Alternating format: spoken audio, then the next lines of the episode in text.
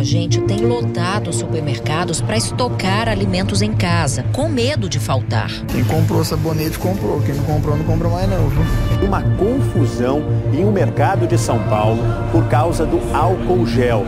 Vamos ouvir, ó, as pessoas começam a brigar. Olha lá. Chamar a polícia. Você não vai lutar. Remédios à base de hidroxicloroquina, usados para tratar doenças como lúpus e a malária, estão em falta nas farmácias do Brasil.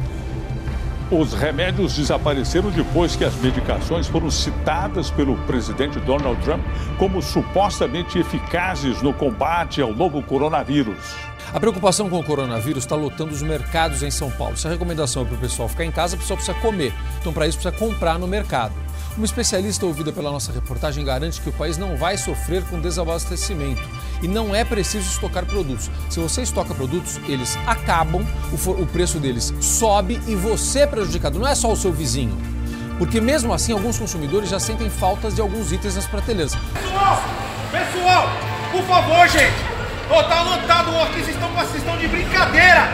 As pessoas estão morrendo aqui no hospital, na cachoeirinha, pra todo lugar. Olha isso aqui, ó.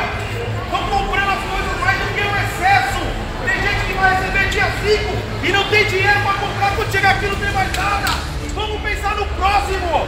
Vamos pensar no próximo. Não tem, a gente tem que pensar nos outros. Estão comprando tudo.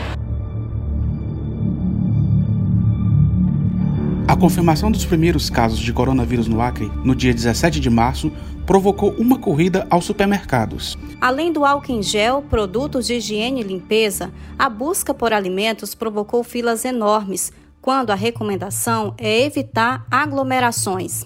A promotora Alessandra Garcia Marques, titular da Promotoria de Defesa do Consumidor, diz que os órgãos de proteção do consumidor estão acompanhando a movimentação intensa nos supermercados e que medidas estão sendo adotadas. Nós deliberamos, juntamente com o setor produtivo, que são os fornecedores, no sentido da delimitação do consumo, da venda, da oferta, na verdade, de alguns produtos, em razão da procura demasiada dos consumidores por esses produtos, com a finalidade finalidade assegurar que todos possam ter acesso a esses produtos. Alguns, inclusive, já estão faltando no mercado e não há previsão de volta, mas as que, os produtos que voltarão para o Estado, que nós teremos aqui distribuição nos próximos do, nas duas semanas próximas, nós estamos propondo, em conjunto com os fornecedores, uma limitação da venda desses produtos para que todos tenham acesso a eles. Já o presidente do PROCON no Acre, André Gil, reforçou que a estocagem de alimentos não é necessária, pelo contrário, traz prejuízos ao consumidor. Não é necessário que as pessoas tenham essa, essa conduta, né, que façam essas corridas aos supermercados para estocar alimento, porque não vai faltar. Não é? é e isso cria uma especulação enorme em relação ao mercado, porque porque quanto maior for a demanda né, e a oferta diminui, o preço se eleva. Então a corrida faz com que, primeiro, não surta o, o resultado desejado pela pessoa que vai estocar o alimento, porque não vai faltar. Segundo, ela cria uma especulação enorme e faz com que o preço aumente. Por quê? porque quanto mais pessoas forem em busca de um produto, maior será o custo, né, o valor desse produto. Então não há a menor necessidade. Outra preocupação é com a ida de pessoas que integram o grupo de risco do coronavírus. A defensora pública Juliana Calbianco explica que o horário de atendimento diferenciado, já adotado por uma rede de supermercado local, é uma medida recomendada para os demais empresários do setor. A venda de medicamentos utilizados por pessoas com malária e lupus cresceu depois da divulgação de estudos relacionados ao tratamento da Covid-19. Essas pesquisas não estão concluídas. Apesar disso, muita gente que não tem indicação começou a procurar nas farmácias, o que está sendo visto com preocupação. Há alguns supermercados que já adotaram o horário especial para o consumidor idoso é, Trata-se de uma iniciativa louvável, com certeza, que merece reprodução pelos demais. Entretanto, é bom que a gente esclareça que tal iniciativa não pode servir como um incentivo para que esse idoso saia de casa e vá fazer compras.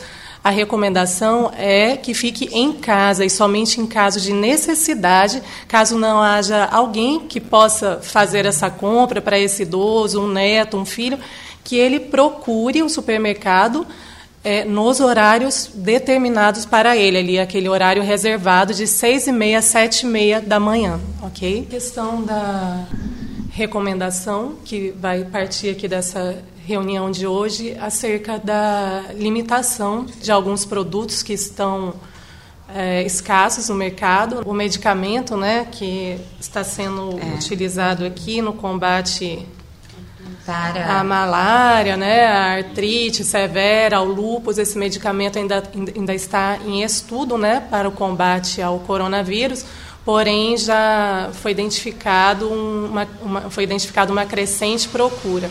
Então, para que, inclusive, essas pessoas que dependem, fazem uso contínuo desse medicamento não venham a sofrer, também estaremos limitando é, e restringindo o acesso a esse tipo de medicamento, né, que deve ser vendido com receita médica e dentro da quantidade também recomendada pelos médicos. Num primeiro momento, então, nós estamos recomendando, e as associações já concordaram, a limitação da venda de álcool gel. E a outra, a doutora Juliana muitíssimo bem lembrou, é a questão do medicamento anunciado como uma possível é, é, possibilidade de tratamento para o Covid-19. Esse medicamento ele não foi testado totalmente para isso, os consumidores não devem procurar esse medicamento no mercado. Nós vamos, inclusive, fazer uma consulta ao Conselho Regional de Farmácia para que nos auxilie no sentido de estabelecer regras para a venda desse produto neste período excepcional. Não procurem este produto, porque este produto é de fundamental necessidade para quem tem algumas doenças crônicas graves. Então, nós não temos que ficar tomando medicamento que não está comprovadamente, até porque quem não está doente não vai, não vai fazer efeito nenhum. Então, não procuremos esse medicamento para a compra aleatória dele. Outra informação importante para os consumidores: o corte de energia e água por falta de pagamento foi suspensa pelo governo estadual por 90 dias. Passagens aéreas poderão ser canceladas ou remarcadas sem pagamento de taxa, o que é fruto de um termo de ajuste de conduta assinado entre as companhias aéreas, o Ministério Público do Distrito Federal e Territórios, Ministério Público Federal e o Ministério da Justiça. Larissa Mendes, da Comissão de Defesa do Consumidor da OAB Acre, ressalta a importância da sociedade denunciar práticas abusivas. É, nós orientamos que a população presente as suas denúncias aos órgãos de proteção e defesa do consumidor. No caso, o PROCON. O PROCON tem um canal de atendimento, que é o número 151, que ele pode fazer essa denúncia ou mesmo utilizar as próprias redes sociais né, da, das instituições para reportar essas informações. A Comissão de Defesa do Consumidor está atenta a essas informações, está é, em conjunto com os órgãos de proteção, Ministério Público, Defensoria e PROCON, auxiliando também nessa coletagem de, de produtos e situações que estejam ocorrendo e para que a gente é, consiga coibir essa informação e essa, infelizmente, esse, essa situação que está ocorrendo no país. Além de denunciar práticas abusivas, não se esqueça de lavar as mãos e só saia de casa se for realmente necessário. Esta é uma orientação do governo do Estado em parceria com o Corpo de Bombeiros. Por favor, fiquem em suas casas. Nos ajudem a combater o coronavírus. Você ouviu Conversa MP. Apresentação: Kelly Souza e Eduardo Duarte. Produção: Jean Oliveira. Direção: Kelly Souza.